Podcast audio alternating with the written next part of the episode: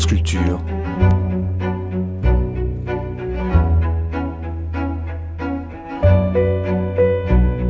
Culture. La nuit, une mémoire radiophonique.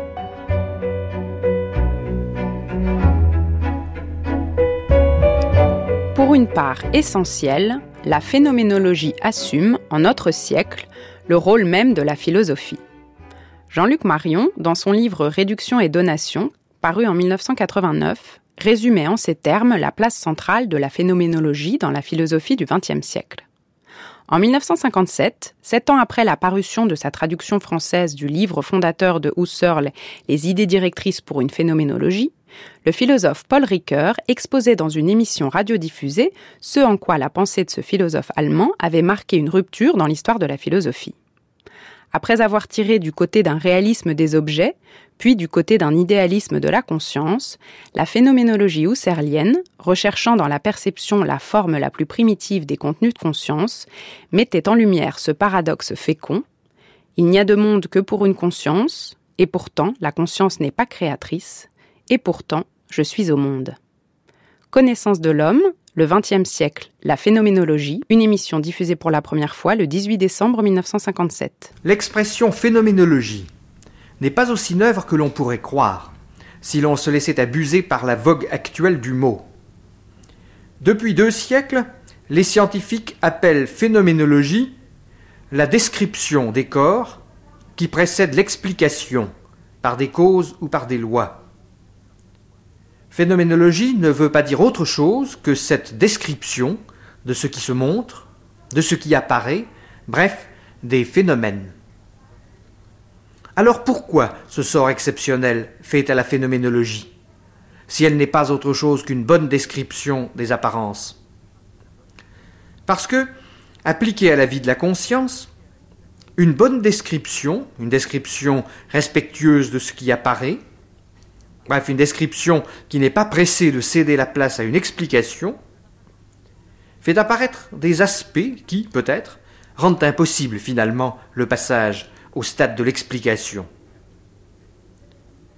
On fait remonter au philosophe allemand Husserl et à son œuvre qui s'étend de 1900 à 1939 la fondation du mouvement phénoménologique contemporain. C'est juste si l'on veut dire que Husserl est le premier à avoir réfléchi sur les règles et les présupposés d'une description pure de la vie de conscience. Mais ces règles et ces présupposés qui devaient faire, à ses yeux, de la phénoménologie le fondement non seulement d'une science véritable, mais de la philosophie tout entière, ces règles et ces présupposés n'auraient jamais vu le jour si le fondateur de la phénoménologie n'avait hérité d'une description approximative qui, précisément, appelait la rigueur d'une méthode nouvelle. Avant Husserl, on avait déjà souligné cette propriété insolite et admirable de la conscience de sortir de soi, de se tourner vers un objet, de viser un monde, d'éclater vers une extériorité. Nulle chose, nul objet au monde, nulle réalité physique ne présente cette extraordinaire propriété de se rapporter à un objet en le visant.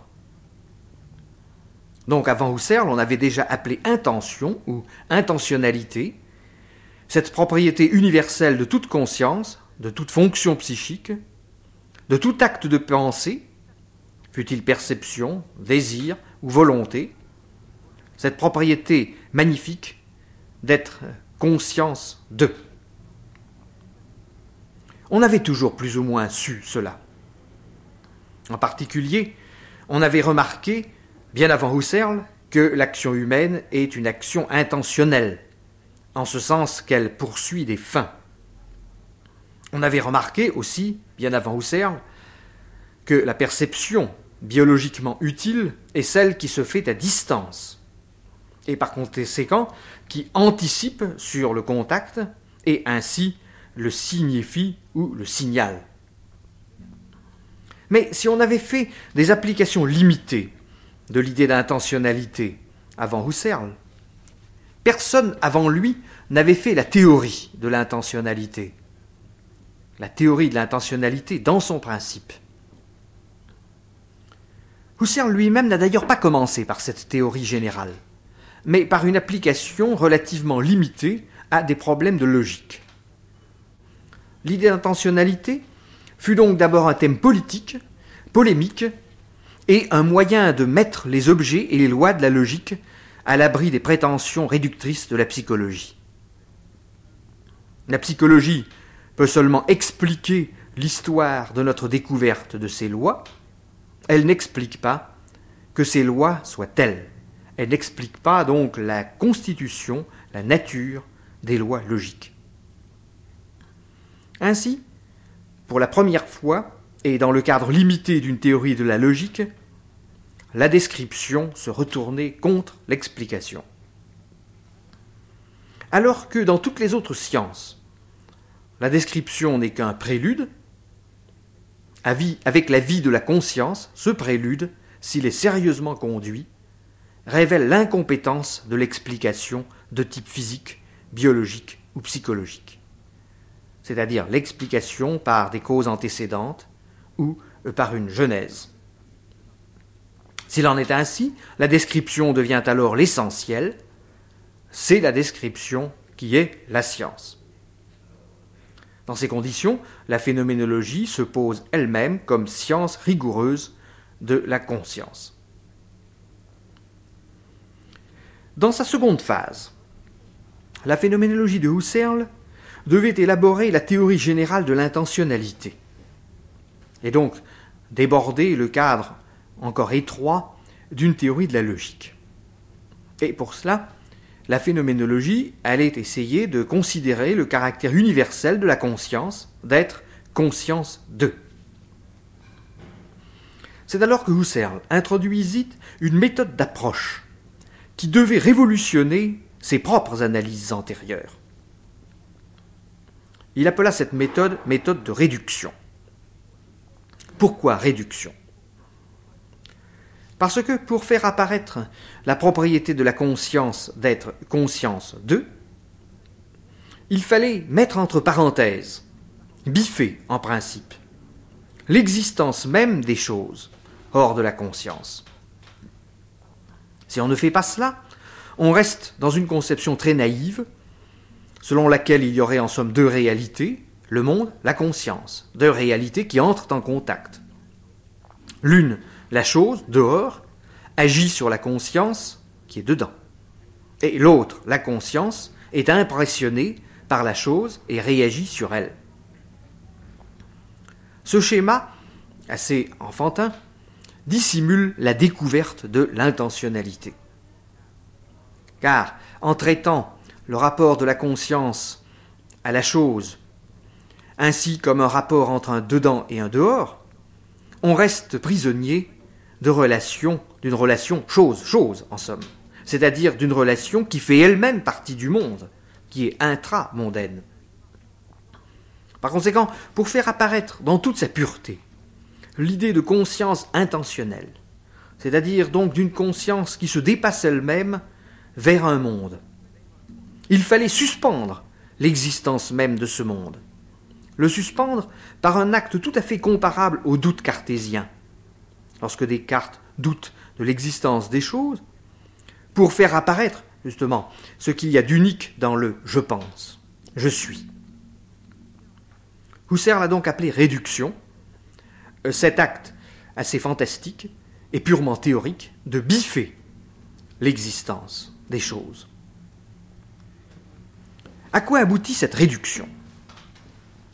Elle aboutit à faire de toutes les choses, non plus des choses existantes, mais des choses seulement visées. Ce ne sont plus des choses qui existent, sans que personne ne les voie, ne les imagine, ne les pense. Ce ne sont plus du tout des réalités en soi. Ce sont simplement des vis-à-vis, des vis-à-vis de conscience, Cette méthode, on le voit, était déjà beaucoup plus qu'une méthode. C'était déjà tout un parti pris philosophique.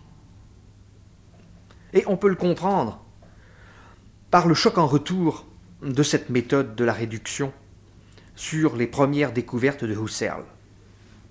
Dans sa première phase, on l'a vu, l'idée d'intentionnalité avait plutôt servi à accentuer l'indépendance des objets de pensée, en particulier des objets logiques, des lois logiques, leur indépendance à l'égard de la pensée elle-même. On peut dire que dans sa première phase, l'idée d'intentionnalité avait surtout servi à mettre les objets logiques hors de la conscience. Ainsi, la conscience visait des réalités qui sont hors d'elle.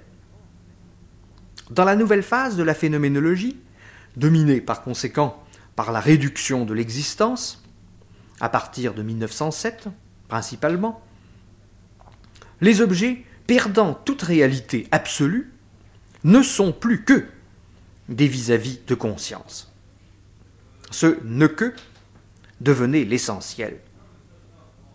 Dès lors, c'est la conscience qui devenait l'absolu, et c'étaient les objets qui devenaient relatifs. Ainsi, après avoir été tiré du côté d'un réalisme des essences, la phénoménologie était tirée du côté d'un idéalisme de la conscience. Et si Husserl appelle transcendantale cette réduction, ce n'était pas par hasard qu'il reprenait ce mot kantien rappelant par là même qu'il était du côté de l'idéalisme, c'est-à-dire du côté d'une philosophie pour laquelle la conscience est, par elle-même, par sa constitution propre, l'origine et la condition de toutes les propriétés des choses. Et pourtant, la phénoménologie ne pouvait pas plus virer à l'idéalisme que jadis au réalisme. Son thème même de l'intentionnalité, qui était son étoile directrice depuis le début, l'a empêché de basculer d'un côté ou de l'autre sous le poids de la méthode. C'est plutôt une voie nouvelle entre l'un et l'autre écueil que la phénoménologie a finalement tenté de tracer. La suite des travaux de Husserl et surtout les applications concrètes, plus que les déclarations de méthode du maître, allait démontrer l'existence de cette voie nouvelle. En effet, Husserl s'intéressa de plus en plus à rechercher les formes les plus primitives, les plus originaires, comme il dit, de l'intentionnalité de conscience. Or, cette recherche de ce qui est originaire le convainquit de plus en plus que ce n'est pas dans la pensée logique, mais au contraire dans la perception que réside cette forme la plus primitive de notre rapport au monde. C'est par la perception que je suis primordialement lié à un monde. Et je lui suis lié de telle façon que l'origine de cette relation se perd dans les ténèbres. Je suis toujours déjà lié au monde. Par ma naissance, j'ai été mis au monde. En déplaçant ainsi le centre de gravité de la description, en le déplaçant de la pensée logique vers la perception, Husserl mettait en lumière un aspect de l'intentionnalité que ni le réalisme logique de ses premières études, ni l'idéalisme de la méthode de réduction que nous venons de dire. Un aspect, bref, que aucune de ces deux voies d'accès ne justifiait, mais que seule la vie de la conscience percevante révélait. Et ce paradoxe, qui fait qu'il n'y a de monde que pour une conscience, et que pourtant la conscience n'est pas créatrice du monde, mais qu'elle est au monde par son corps, par toutes ses fibres perceptives, affectives, actives. Bref, ce paradoxe qu'il n'y a de monde que pour une conscience, mais que pourtant je suis au monde, voilà le paradoxe qui est finalement au centre de la phénoménologie et qui est sa découverte la plus précieuse. C'est de ce paradoxe que vit aujourd'hui le mouvement phénoménologique. Les variations du maître, les suggestions contradictoires que l'on peut tirer soit de la phase logique, soit de l'idéalisme de la méthode, soit des investigations de la perception, toutes ces variations expliquent assez que le mouvement phénoménologique est finalement éclaté en tous sens. Ce qui le fait tenir ensemble, c'est l'idéal de la description. Et c'est le thème directeur de l'intentionnalité. Mais sur cette double base, nulle, orthodoxie ne s'est édifiée. C'est pourquoi il n'y a pas d'école phénoménologique, mais seulement un mouvement phénoménologique. Sans doute faut-il se réjouir de n'avoir pas vu se construire une nouvelle orthodoxie à partir de Husserl.